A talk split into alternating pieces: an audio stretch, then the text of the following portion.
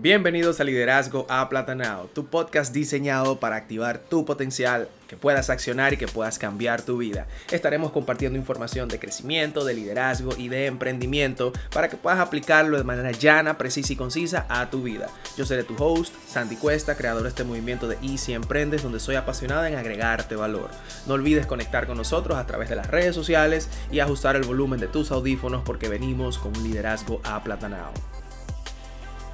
Bienvenidos a este nuevo episodio de Liderazgo Aplatanado. Súper contento de traer este tema, que creo que es un tema súper, súper maravilloso, súper importante en estos días.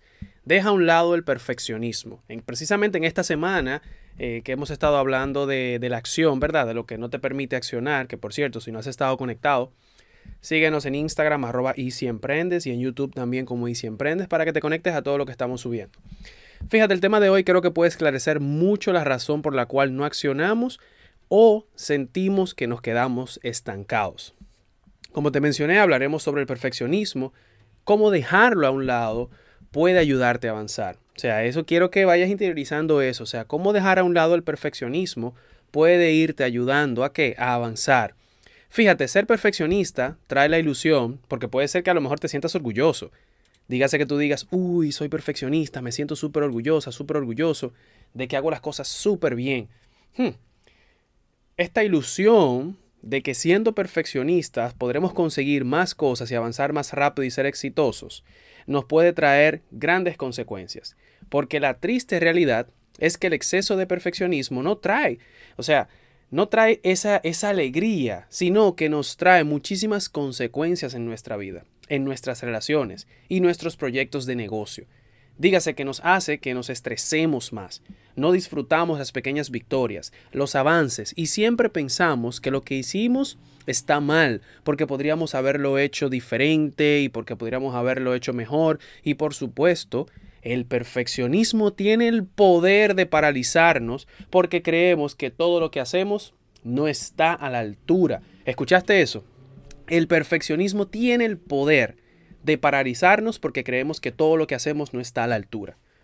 Dicen algunos estudios que existe una supuesta predisposición de genética de perfeccionismo. Dígase que, es genético, ¿verdad? El, el, perfeccionismo es genético, pero la realidad más latente hoy en día es que las influencias que recibimos durante nuestra infancia o nuestra vida son las que más inciden en que nos deslicemos en las garras del perfeccionismo. Esto me parece muy interesante, o sea, que esa influencia que recibimos constantemente es lo que nos está tirando por el tobogán del perfeccionismo. Entonces, antes de hablarte de algunos consejos sobre cómo podemos ir dejándolo a un lado, quiero mencionarte algunas causas que pueden arrojarte luz de por qué eres así, de por qué estás dentro de esas garras. La primera que quiero decirte, la baja autoestima. La baja autoestima puede llevarte a sentir que no eres bueno en nada y que todo lo que haces está mal por lo que siempre estarás buscando perfeccionar eso que posiblemente ya está bien y no lo ves. Te sientes menos y prefieres no accionar por miedo a que te rechacen. Digas, esa baja autoestima que tú tienes te lleva a tratar de ser perfeccionista, porque tienes ese miedo al rechazo, tienes ese miedo a que no te a, a que no haya aceptación en lo que haces. Entonces, como no estás tan seguro de ti mismo, caes en las garras del perfeccionismo, pero caes en las garras de paralizarte. O sea que no solamente te quedas eh, intentando buscar la mejor manera de hacerlo, sino que terminas paralizado. O sea, que la baja autoestima es una causa. Esa baja autoestima, esa, ese, ese proceso que a lo mejor no ha cerrado, esas creencias limitantes que tienes que provocan que tu baja autoestima se mantenga y esté a flor de piel, están provocando que te conviertas en una persona perfeccionista. Pero fíjate que al serlo, Tú estás buscando perfeccionar todo lo que haces para que llegue esa aceptación y al final te quedas paralizado. Esta es una de las primeras causas. La segunda causa, que para nosotros aquí en Easy Emprendes entendemos que, que puede arrojarte luz, es la humillación en tu infancia o el famoso bullying. Tú dices, Andy, ¿qué tiene que ver la perfección o el perfeccionismo con la humillación de, mi infancia o el bullying? Bueno, tiene que ver mucho, porque esto puede provocar que sientas que tienes que ser perfecto para que tu familia o tus amigos te acepten. O sea, el bullying, el estar constantemente recibiendo humillaciones, entendemos que nosotros, que lo que hacemos está mal, que lo que... Y fíjate, eso va súper conectado con la, baja autoestima. O sea, que esa humillación va también eh, lacerando nuestra autoestima. O sea que este bullying puede provocar que yo me sienta, que tú te sientas que me estás escuchando, que, que no puedes hacer las cosas bien, que todo lo que haces está mal. Y ahí es donde viene eh, esa causa del perfeccionismo, de que ahora tú quieres hacer todo perfecto para que la gente te acepte y tú sientes que nadie te va a aceptar, que tu círculo social no te va a aceptar, que en las redes sociales no te van a aceptar. Y todo viene por esa causa, esa humillación eh, que se dio durante tu infancia o ese bullying y que todavía persiste, ¿verdad? Y la tercera causa que tenemos para ti es que puedes crecer, a lo mejor has crecido en un lugar o en un hogar donde tus padres y hermanos son muy exitosos.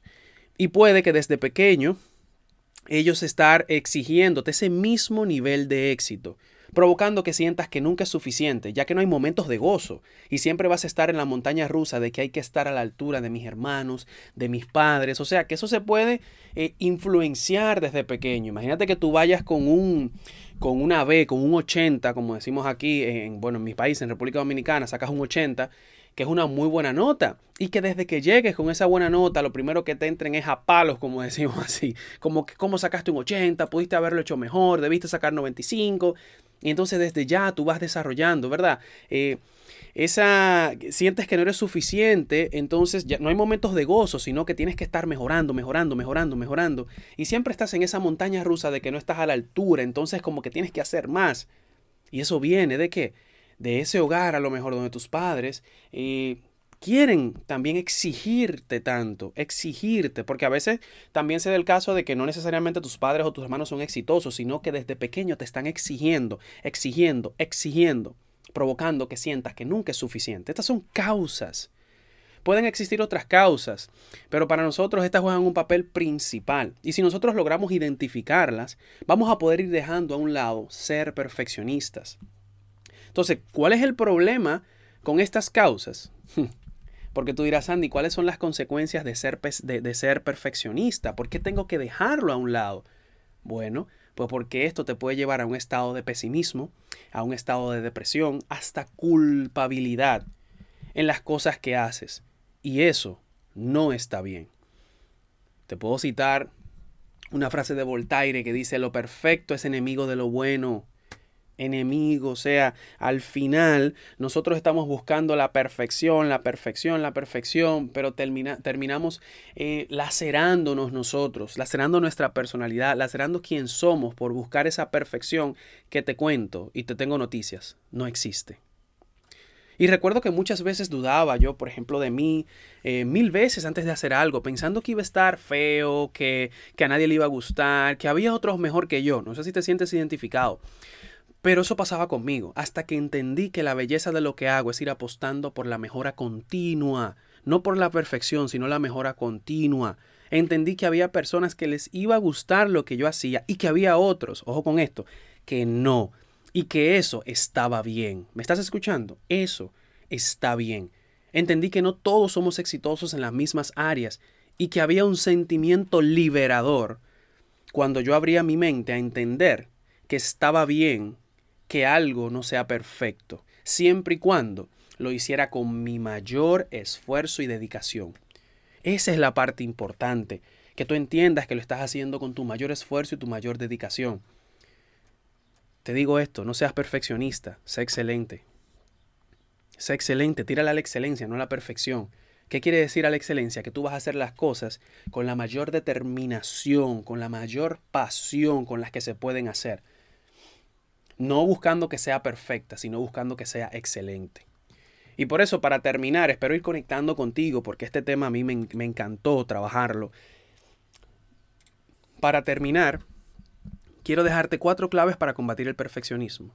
La primera es tomar conciencia eh, de cuál es el resultado esperado que tú quieres tener dígase, que tú quieras eh, ajustar. Debes ajustar el nivel de calidad a lo que la persona espera, a lo que la gente está esperando. O sea, deja de hacer las cosas a ese nivel de excelencia, porque a veces tú estás dándole mente qué vas a hacer si vas a lanzar tu proyecto de negocio en Instagram, tus videos en YouTube. Entonces tú estás esperando que, tú tengas la mejor cámara, que tú tengas la mejor eh, línea gráfica, que tú tengas la mejor idea.